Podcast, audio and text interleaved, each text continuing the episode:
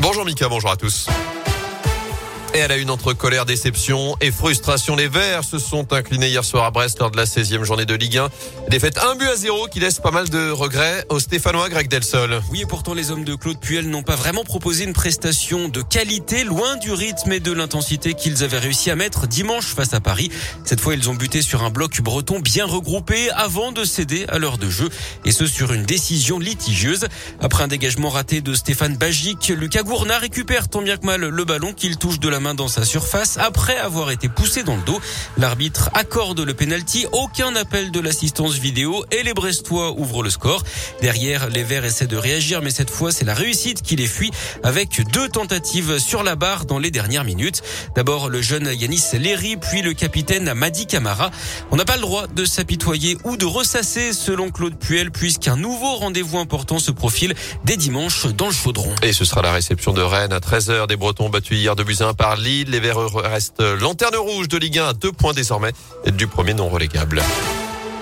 Dans l'actu, ils enquêtaient sur un trafic de drogue. Ils tombent sur des images pédopornographiques. D'après le programme, un homme a été interpellé lundi. Ça fait suite à des perquisitions menées l'été dernier à Tens. Le suspect était visé par une enquête sur des stupéfiants. Mais à son domicile, les policiers ont donc finalement retrouvé ces images illicites sur le disque dur de son ordinateur. L'homme sera jugé en mai prochain. Il a été placé en attendant sous contrôle judiciaire. À retenir aussi ce nouveau coup sur la tête des salariés de Michelin. Le groupe Auvergnat poursuit son plan de simplification et de compétitivité renforcée. Après 530 suppressions de postes annoncées en début d'année, cette ce sont 614 emplois qui vont disparaître dans ce deuxième volet annoncé hier. D'après plusieurs médias, une trentaine de postes sont concernés chez nous sur le site de Blavozy, près du Puy. En France, définir un interdit clair et provoquer un choc dans la société. L'Assemblée unanime a durci hier les sanctions contre le harcèlement scolaire. Près d'un élève sur dix serait concerné.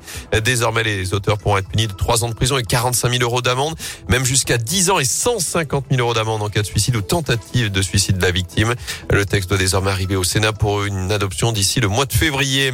De nouvelles restrictions pour entrer en France. Un test négatif va être imposé pour tous les voyageurs en provenance de l'extérieur de l'Union européenne et ceux qu'ils soient vaccinés ou non. Enfin, pour les voyages en provenance de pays de l'UE, un test de moins de 24 heures sera nécessaire pour les non vaccinés. Annonce hier du porte-parole du gouvernement Gabriel Attal.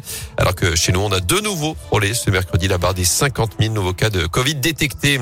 Fin du suspense pour les adhérents, les républicains. Le nom des deux finalistes pour l'investiture de droite pour la présidentielle de 2022 seront dévoilés tout cet après-midi. En lice, Michel Barnier, Xavier Bertrand, Valérie Pécresse, Eric Ciotti ou encore Philippe Juvin. Les adhérents jusqu'à 14h pour voter.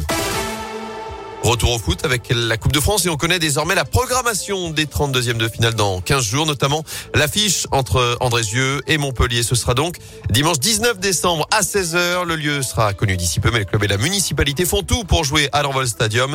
De son côté, la SS se déplacera à Lyon le même jour, mais à 13h45 pour affronter la Duchère dans ce mini derby. Enfin, du biathlon à suivre cet après-midi, la suite de la Coupe du Monde à Ostersund en Suède avec un Français leader du classement général après les deux premières courses, Simon Détieux qui s'alignera sur le sprint à partir de 16h30. Ce sera à 13h45 pour les femmes. Eh ben, merci beaucoup, Gaëtan Barallon. On va continuer.